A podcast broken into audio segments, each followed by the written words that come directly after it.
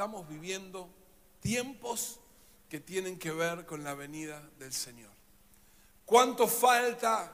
Si es muchos años, pocos años, la verdad no lo sabemos. Y creo que tampoco Dios, o mejor dicho, Jesús tampoco dejó planteado el hecho de que nosotros tengamos que saber los tiempos.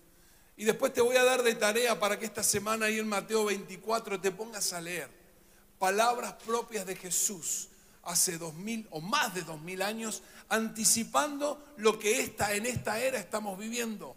Guerras, rumores de guerras, terremotos, situaciones de enfriamiento de amor de aquellos que parecía que estaban encendidos, todas señales que tienen que ver o que anticipan, mejor dicho, que Cristo está viniendo, que Cristo está viniendo. Esto es lo que Él estableció en su palabra. Entonces, quizás alguno dirá, no, de temas escatológicos no quiero hablar acerca de Apocalipsis o la venida del Señor, no, porque por ahí produce como inseguridad o desconocimiento. Por eso te digo, anda la palabra. Ahí tenés en Mateo 24 claramente palabras del propio Jesús. Pero nosotros que somos hijos, nosotros que somos herederos, tenemos que tener tranquilidad, tenemos que tener paz, saber que ese mismo pasaje dice, esto es necesario que suceda. Lo dice el Señor Jesús, esto es necesario que suceda, anticipa, anticipa que Cristo está viniendo. Y uno dirá, después de una pandemia, después del tiempo que estamos viviendo, puede ser que se levante gente tan necia a generar todo esto una guerra. Y ahí se me vienen las palabras de Jesús. Lo complicado del hombre no es lo que entra, sino lo que sale. Lo complicado del hombre es lo que está dentro de él. Y cuando eso no es gobernado por Dios, cuando no es gobernado por el Espíritu Santo, genera este tipo de complicaciones. Iglesia hermosa y amada, estamos en los últimos tiempos. Estamos en los últimos tiempos. Y vuelvo a decirte, no sé cuántos años, quizás nosotros muramos y pase parte de esta generación, pero Cristo viene. Y si hay algo otra vez en ese pasaje que nos toca a nosotros, Mateo 24, 23 dice, y el que persevera hasta el fin, y el que persevera hasta el fin, dice, será salvo. Punto. Y este Evangelio del Reino se predicará a todo el mundo, en todas las naciones, y entonces ahí vendrá el fin. No nos es, eh, no nos, se nos abre la puerta al tiempo, a cuánto falta, pero sí se nos da una llave, un resorte para que el tiempo se acelere, y es la predicación del Evangelio. Lo que va a provocar como señal poderosa, como la señal que marque definitivamente la venida del Señor Jesús es que vos y yo prediquemos y demos señales con nuestra vida de que Él reina y de que este Evangelio tiene poder. Amén. Estoy convencido, convencido absolutamente de esto. Y pensando en esto, una de las cosas que estuve mirando fue el llamado de Jeremías, ¿no? Y quiero ver de poder conectar en esta mañana cómo ese encuentro de Jeremías con, con, Dios provocó un llamado y una, y una demanda y una dirección de parte de Dios para Jeremías. Jeremías también, en un contexto quizás más chico que tendría que ver con el pueblo de Israel, más regional, digamos, pero también en medio de una situación difícil y complicada. Y Dios aparece y le da una palabra, Dios aparece y le da una razón de ser. Y quiero que un poco hagamos o juguemos con esta analogía Jeremías como símbolo de la iglesia. Eh, Jeremías como recibiendo ese llamado que le tocó recibir y vivir y caminar y también aplicarlo, ¿por qué no? Déjame que pueda traerlo a la realidad de la iglesia. Así que el título de hoy tiene que ver con estableciendo la realidad del reino. ¿Cómo? Estableciendo la realidad del reino. Y quiero que veamos ahí en la vida de Jeremías cómo él, cómo él recibió de parte de Dios un llamado, un mandato, y cómo esto también viene a hacerse parte de nosotros y cómo podemos identificar, cómo podemos caminar, cómo podemos desarrollar esto de establecer el reino o los valores y los principios del reino. Lo primero que quiero leerte es Jeremías 1, 9 y 12. Jeremías 1, 9 y 12. Dice, y extendió Jehová su mano y tocó mi boca. Y me dijo Jehová, he aquí he puesto mis palabras en tu boca. Mira que te he puesto en este día sobre naciones y sobre reinos para arrancar y para destruir, para arruinar y para derribar, para edificar y para plantar. La palabra de Jehová vino a mí diciendo, ¿qué ves tú, Jeremías? Y dije, veo una vara de almendro. Y me dijo Jehová, bien has visto, porque yo apresuro mi palabra para ponerla por obra. Decíamos, un encuentro de Jeremías con Dios cara a cara, un encuentro particular y especial donde Jeremías recibe una encomienda, un llamado de parte de Dios. Y hay algo particular acá que con que él comienza, dice, tocó mi boca. En ese estar ahí con Dios, dice que Dios tocó su boca. Lo vemos también en, la, en, la, en el momento del llamado de Isaías, pasó algo similar. Dios tocó su boca con un objetivo. Pero acá la experiencia concreta, tangible y real de Jeremías frente a frente a Dios, frente, frente a Dios, le permitió que éste lo tocara. Lo primero que quiero decirte hoy y que yo reconozco es, necesitamos un toque de Dios constantemente en nuestra vida. No hay llamado, no hay eh, la posibilidad de desarrollar una tarea si el toque de Dios no es parte de la experiencia diaria nuestra. Un toque de Dios, un toque de Dios. Dice que tocó su boca. El libro de Hebreos dice que en, el 11.16, en el 11.6, perdón, Hebreos 11.6 dice que aquel que se acerca con fe es galardonado por Dios. Dios galardona, Dios premia, Dios abraza, Dios recibe a aquellos que lo buscan con fe. Por eso esto del toque de recibir un toque, de sabernos que en su presencia o estando con Él podemos recibir un toque en lo que necesitamos día a día. Jeremías experimentó eso y quiero decirte, debe ser, debe ser la experiencia nuestra diaria, un toque de Dios todos los días, un toque de Dios todos los días, cada momento, al empezar, al caminar, donde quiera que estés un momento especial de Dios que toque tu vida. Pero dice que después puso qué cosa? Su palabra en su boca. La palabra de Dios puesta en la boca de Jeremías como símbolo de esto que iba a suceder. Lo que hablamos, lo que contamos, lo que decimos a otras personas tiene que ver con la palabra de Dios. Lo que podemos compartir que impacte, lo que podemos compartir que trascienda no solamente en nosotros, sino en la vida de los otros, es que la palabra de Dios la podamos transmitir, la vivamos y la podamos transmitir. La combinación, esta combinación perfecta de la palabra con ese toque de Dios es lo que nos va a llevar a desarrollar y hacer aquello para lo cual Dios nos llamó. Dice Jesús a los discípulos en Juan 15, ustedes están limpios por qué cosa? Por la palabra que les enseñé, por la palabra que puse en ustedes. O sea, esa semilla que siempre decimos de la palabra establecido en un corazón que se relaciona con Dios, wow, tiene un efecto sobrenatural y tremendo sobre la vida de aquel que la aplica con fe. ¿Están acá? Amén. Y obviamente me vas a ver gritón y con ímpetu porque hace rato que no predico, así que aguantame. Un toque de Dios estableciendo la palabra de Él en nosotros como esa semilla que trae poder nos va a mover, nos va a catapultar, nos va a permitir, si ahora, saber que tenemos a Dios en nuestra vida direccionándonos a través de la palabra. Punto uno entonces, acordate, volvieron los puntos. Tenemos una posición. ¿Qué cosa? Tenemos una posición después que Dios lo tocó, después que Dios puso su palabra en él, dice, te he puesto.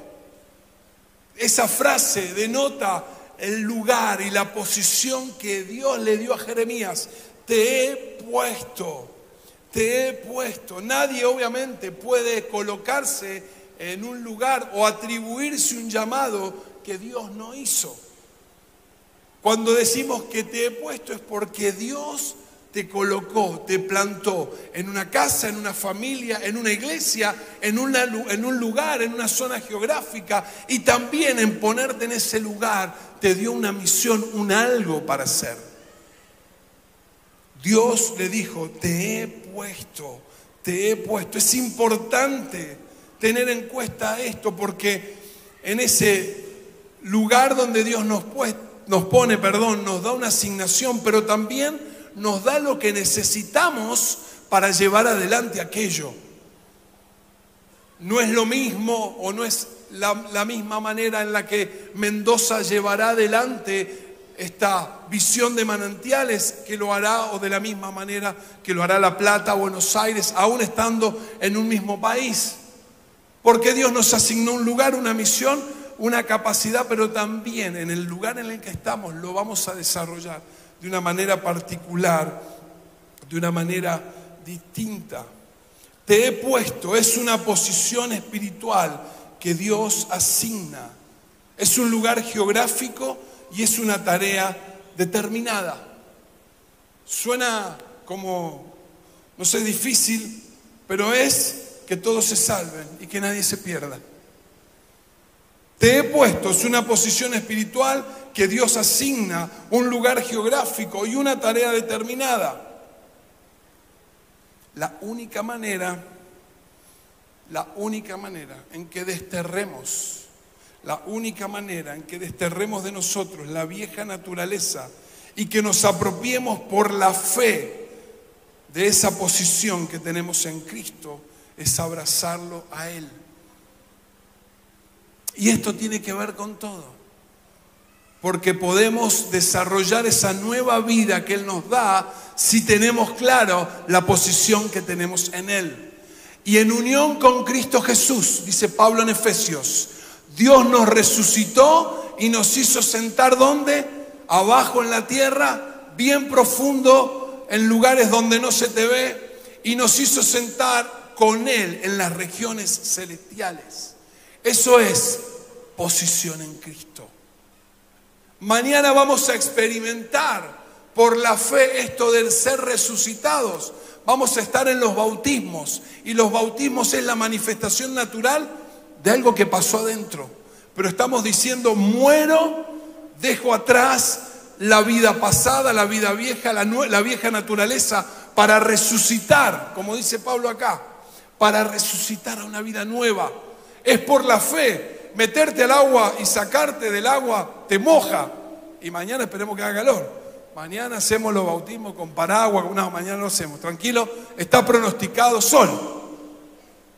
Bien, eso es. Aplauden los que se quieren bautizar. Tiene que ver con esto, lo mismo que vamos a experimentar. Por la fe, nuestra posición es que estoy sentado con Jesucristo en los lugares celestiales. Me uno a Él en su muerte y me uno a Él en su resurrección. Si yo lo creo, no es solamente que pasé a levantar la mano, que me uní a un grupo fe y que ahora estoy en un grupo que tiene buena onda.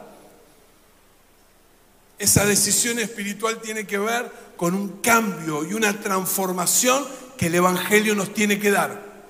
Que el Evangelio nos tiene que dar. Que el Evangelio tiene que producir en nosotros un cambio y una transformación. Eso es, dice Pablo en Romanos, el Evangelio es poder de Dios para transformación. Se hace por fe y siempre por fe, de principio a fin.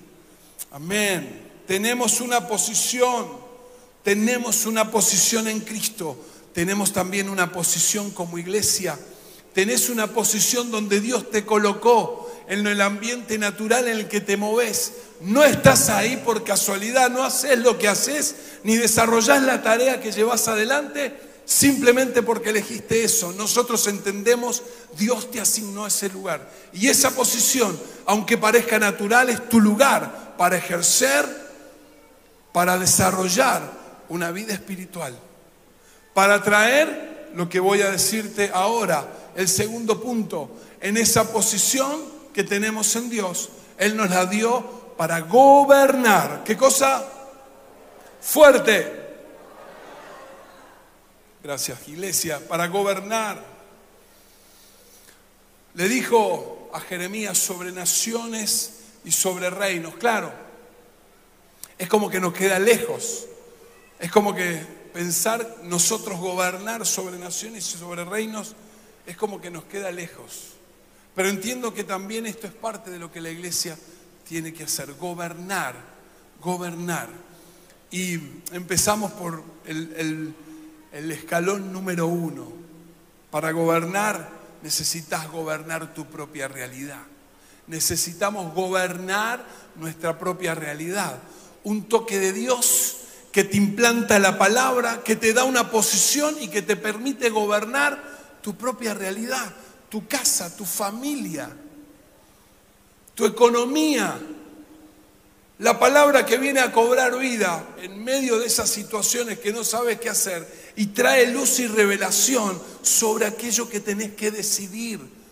Gobernar primero sobre mi casa, sobre mi vida primero, sobre mi realidad. Vamos más atrás, sobre mi mente, sobre mi corazón.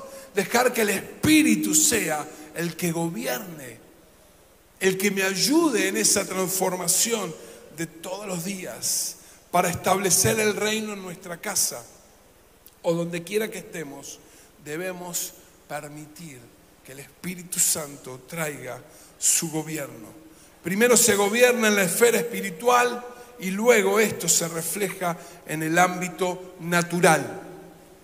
Jesús le dijo a los discípulos cuando les enseñó a orar, venga tu reino venga tu gobierno, la realidad del cielo sea la mía.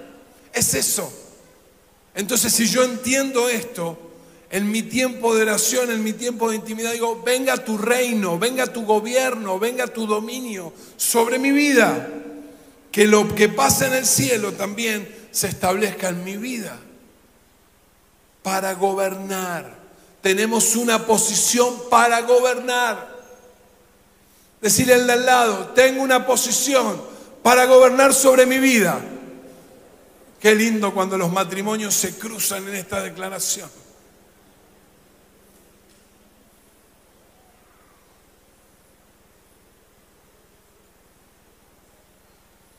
Te lo mencionaba recién, Romanos 1.16, pues no me avergüenzo de la buena noticia acerca de Cristo, porque es poder de Dios en acción para salvar a todos los que creen. Poder de Dios en acción.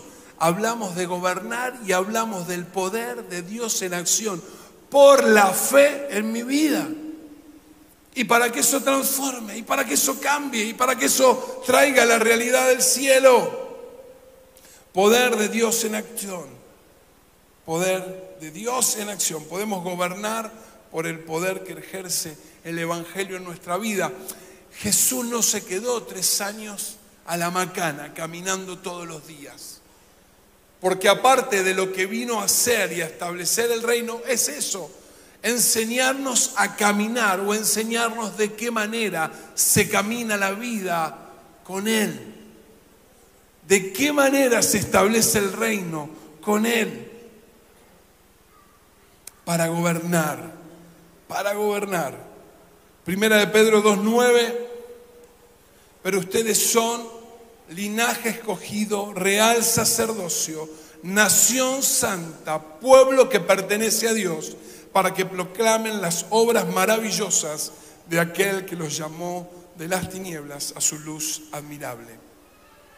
La posición que nos otorga, perdón, la posición nos otorga una tarea no es solo una función protocolar, como hoy pudiéramos ver el rey de España, el rey de Inglaterra o algún otro que quede dando vuelta por ahí que se salvó todavía y que digamos, bueno, quizás tenga alguna función de ir a hacer un poquito de lobby, están al cohete. ¿no? O para gastarse la plata que tienen, no sé. Pero no es esa la idea de este pasaje. No es esa la idea de esta palabra. Tenemos una posición que nos hace poder gobernar. Linaje escogido, real sacerdocio, una nación santa, pueblo que pertenece a Dios. ¿Para qué? Para que le cuentes a tu vecino lo que Dios hizo en tu vida. Para que le cuentes a tu familia lo que Dios hizo en tu vida.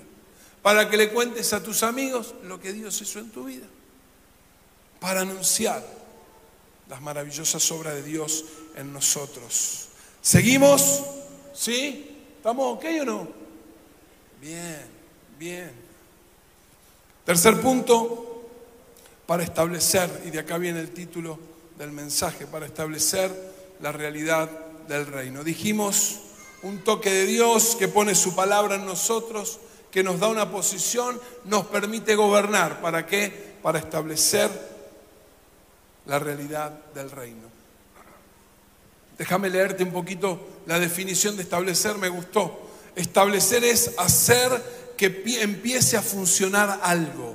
Establecer es que empiece a hacer, perdón, que empiece a funcionar algo, generalmente con propósito de continuidad, como una ciudad, un edificio, una empresa, un organismo, una costumbre, una reforma, etc. Establecer es hacer que empiece a funcionar algo. Establecer es que empiece a funcionar los valores y los principios del reino en nosotros. Pero le dijo Jeremías, Dios a Jeremías, te he puesto en esa posición para que gobiernes y la acción de gobernar tendrá que ver con arrancar, destruir, arruinar y derribar. Primera cosa, el diablo procura establecer realidades. El diablo procura establecer realidades. Él sí sabe para qué está. Él sí sabe para qué está. Miseria, orgullo, escasez, limitaciones, ceguera espiritual, pobreza, altivez, enfermedad, violencia. Y seguimos en la lista. Eso es lo que Él quiere hacer. Hurta, mata, destruye.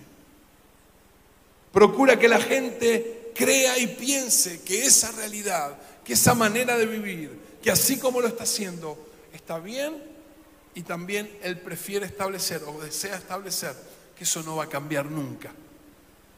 Un argumento, un pensamiento que dice, nací así, mi viejo nació así, no estoy, estoy hablando de no solo una condición, sino de una condición, mejor dicho, en la forma, cómo lo hice, cómo nací, en el contexto que estoy, cómo desarrollo mi vida, así me voy a quedar. Porque lo hizo mi viejo, mi papá, algunas cosas puedo cambiar, pero esto es lo que me toca vivir.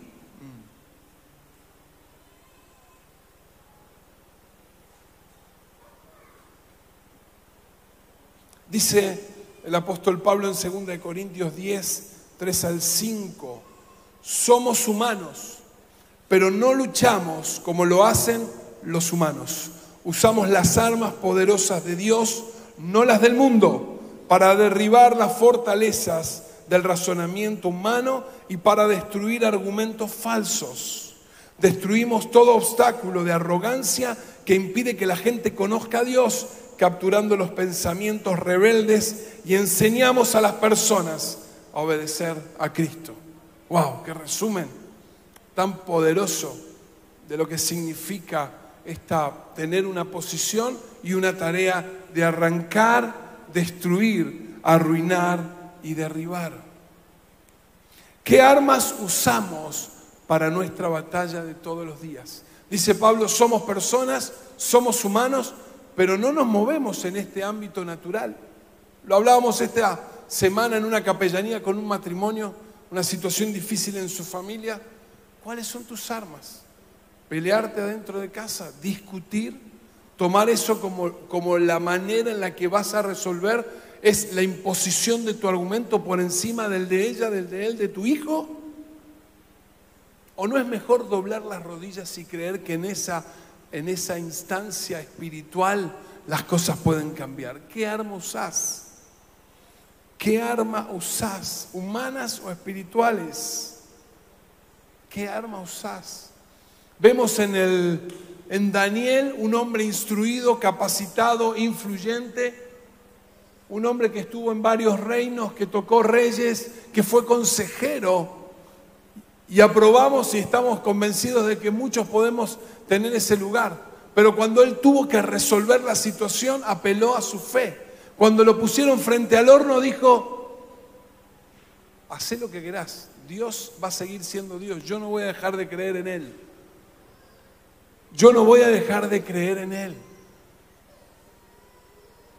Un Pablo en Corintios que con toda su capacidad y la posibilidad de tener un, un tete a tete en lo, intelectual, en la manera de pensar, en el razonamiento, creo que era el único que se le podía poner ahí. Él dijo, yo no vengo con una filosofía humana, un pensamiento humano, vengo en el poder del Espíritu de Dios, porque estamos hablando de fe.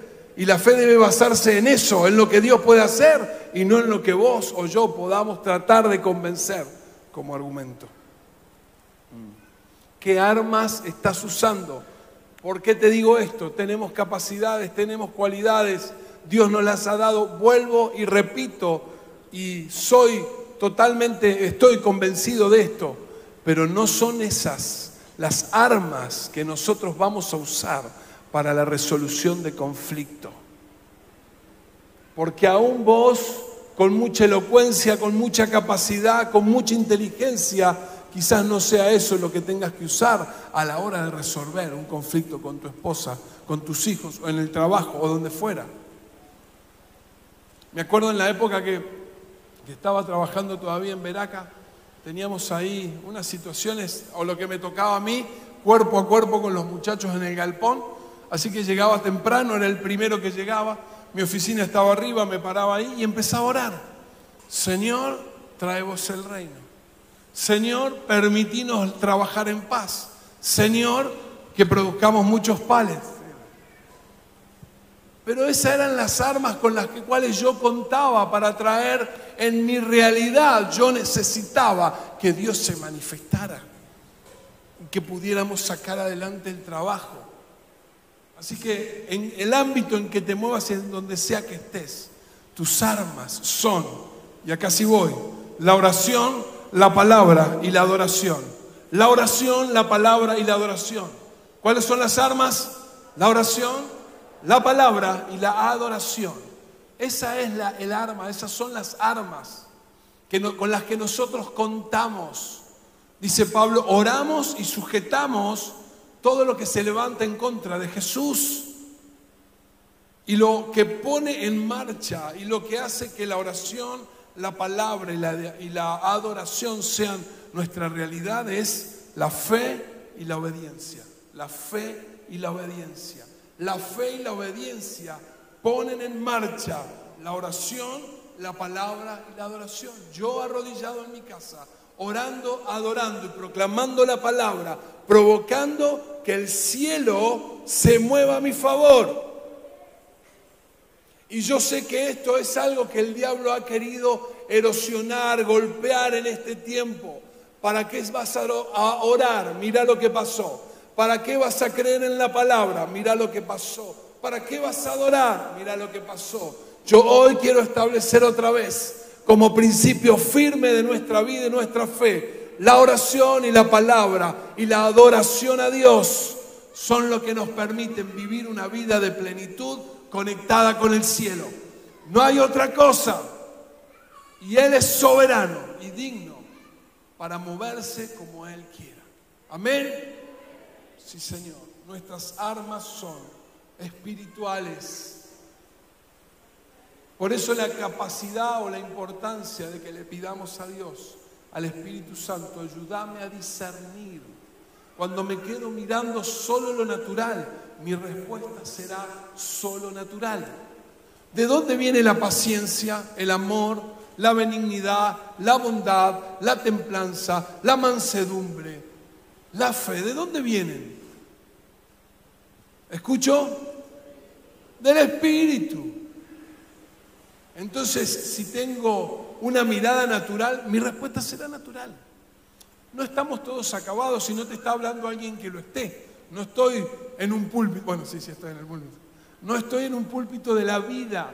Yo también tengo esas mismas luchas y procuramos caminar en fe, pero que nuestra mirada en este tiempo, si hay algo que la palabra rema nos pueda servir es elevémonos, procuremos elevarnos. Mi jefe me está queriendo sacar mi compañero me está queriendo limar el trabajo, me está ganando las ventas, mi familia estoy complicada, no podemos hace tiempo que las, las conversaciones son discusiones y que no tenemos la posibilidad de que haya paz. No te enganches con lo natural, encerrate a orar, busca consejo en la palabra, levanta tus manos al cielo y adorá. Dios va a traer esa respuesta y esa realidad sobre tu vida, yo lo creo. Yo lo creo. Yo lo creo. Esas son nuestras armas para edificar y para plantar. Ya estamos terminando. Dijimos entonces, primero arrancamos, destruimos, nos vamos en contra de todo lo que el diablo quiere establecer como su realidad. Y nosotros entonces, a través de estas armas espirituales, golpeamos, pegamos, pero también edificamos y plantamos edificamos y plantamos. Y me puse a pensar un poquito en esto. A veces pienso, edificar y plantar es una dinámica de crecimiento que está planteada para nosotros en todas las órdenes de la vida. La pregunta es, ¿qué estamos edificando? ¿Qué estamos plantando? Conocimos a Dios, nos permitió experimentar el ir dejando cosas atrás de nuestra vieja naturaleza, estamos y seguimos trabajando en esto. Sacamos los escombros, pero ¿qué estamos edificando? ¿Qué estamos plantando? ¿Qué materiales estamos usando para edificar nuestra familia? ¿Qué materiales estamos edificando para, usando para edificar el futuro de nuestros hijos? ¿Cómo los estamos proyectando? ¿Qué material? Y me encontré con la palabra también del grosso, del grande, del increíble de Pablo, primera de Corintios 3:12. Dice, el 11 habla de Jesucristo como fundamento. Primera de Corintios 3:11, el único fundamento, no hay otro, es Jesucristo. El que edifique sobre ese fundamento podrá usar una variedad de materiales, oro, plata, joyas, madera, heno o paja. Y me llamó la atención porque son seis materiales divididos en dos grupos. Y lo miré. Y lo voy a dejar planteado porque es para otro mensaje. Pero fíjate que habla de, obviamente, el fundamento es Cristo, eso lo tenemos claro. Nuestra fe se asienta en Él y nada más que en Él. No ponemos otro fundamento, solo el de Jesucristo pero nosotros elegimos los materiales sobre los cuales vamos a, o con los que vamos a edificar. Nosotros elegimos los materiales que vamos a usar. Dice, podés usar oro, plata, joyas, madera, heno y hojarasca. Pregunto, ¿es lo mismo edificar con oro que con madera? Y un poquito más, dije, el oro, la plata, las joyas, para poder tenerlas, para poder hacerte de este material y construir, no lo encontrás en cualquier lado. Generalmente hay que meterse a una mina a excavar por el oro, a excavar por la plata y a excavar por las joyas. No andás dando vuelta, ojalá alguno quisiera, ay, mira, me encontré oro, me encontré joya, me encontré plata. Hay que meterse y laburarlo. Ahora, la otra tanda de materiales, la madera, el heno y la paja, la encontramos en cualquier lugar. No quiere decir que no puedas construir, porque acá está establecido eso. Y después sigue el pasaje. La salvación estará, pero vas a ser pesado y medido de acuerdo a lo que construiste. Te dejo que te lo lleves este pensamiento. Mm. Pensaba, me regalaron un terreno en el mejor barrio de Mendoza. Ponerle nombre, Palmares, no sé, la bachería, me lo regalan. Soñemos juntos, me lo regalan. ¿Con qué vas a construir? Alguno dirá o pensará, no, yo no puedo, lo vendo y hago otra cosa. Es válido, pero quiero hablar sobre la construcción. Y otros pueden decir, es una oportunidad tener un lugar, en el mejor lugar de Mendoza, tener un terreno y construir. No te vas a esforzar para que esa casa sea una casa digna. Me va a llevar tiempo, pastor, dale. Pero tenés el fundamento, tenés el fundamento. No es lo mismo ir a buscar el oro que la plata o las joyas. La madera la vas a encontrar en cualquier lugar. Pero esto hay que remangarse y hay que laburar. Hay que meterse a buscar este material que le da calidad a nuestra vida. ¿Cómo estamos o con qué estamos edificando? Y el último punto, el último punto, ya estamos terminando. En estado de alerta. El punto cuatro, en estado de alerta. Dijimos un toque de Dios que pone su palabra en nosotros, que nos da una posición para gobernar y establecer los principios del reino. Ahora sí, en estado de alerta. Dice, ¿qué ves tú, Jeremías? Dije, veo una rama de, una vara, perdón, de almendro. Y me dijo Jehová, bien has visto, porque yo apresuro mi palabra para ponerla por obra.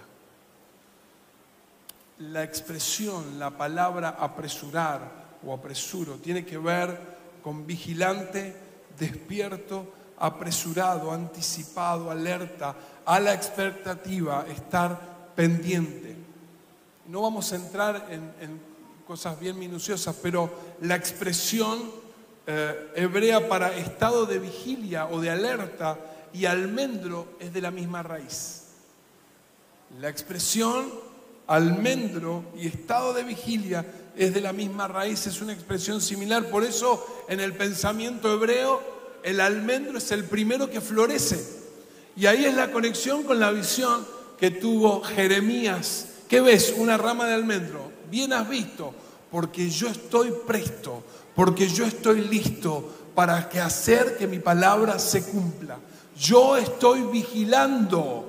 El almendro era el primero que florecía, era el que estaba, era el vigía de la plantación. Dice, yo estoy vigilando, dice Dios, que mi palabra se cumpla. En Habacuc le dijo, escribí bien, poné clara la visión. Y una de las interpretaciones dice, para que el que la lea corra. La lea con claridad, pero corra. Hay un estado de alerta, de apresuramiento que tiene que ver con el cumplimiento de la palabra. Y vuelvo a como empecé, nos toca a vos y a mí. En todo este contexto, lo único que nos toca hacer o tenemos como responsabilidad, mantenernos firmes hasta el fin y hacer que el Evangelio corra. Y hacer que el Evangelio corra. Primero en vos y después en los que están al lado. Dios, y si hay algo que te lo que nos lo puede demostrar el contexto de lo que estamos viviendo en lo regional, en lo nacional y en lo mundial. Dios está apresurado. Dios tiene premura porque nosotros prediquemos el Evangelio, porque nosotros hagamos correr la palabra, porque nosotros vivamos de tal manera que la gente que nos vea diga, yo quiero eso, yo quiero eso, nunca fui religioso, pero quiero eso. No sé si Dios existe, pero si lo que vos tenés tiene que ver con Dios, yo quiero eso. Te tomarán del manto y le dirán, llévame a donde vos estás yendo. ¿A qué grupo fe vas? Quiero a conocer, quiero ir a conocer el Dios que vos tenés. Dios está con premura. Dios está apresurado para que el reino se establezca.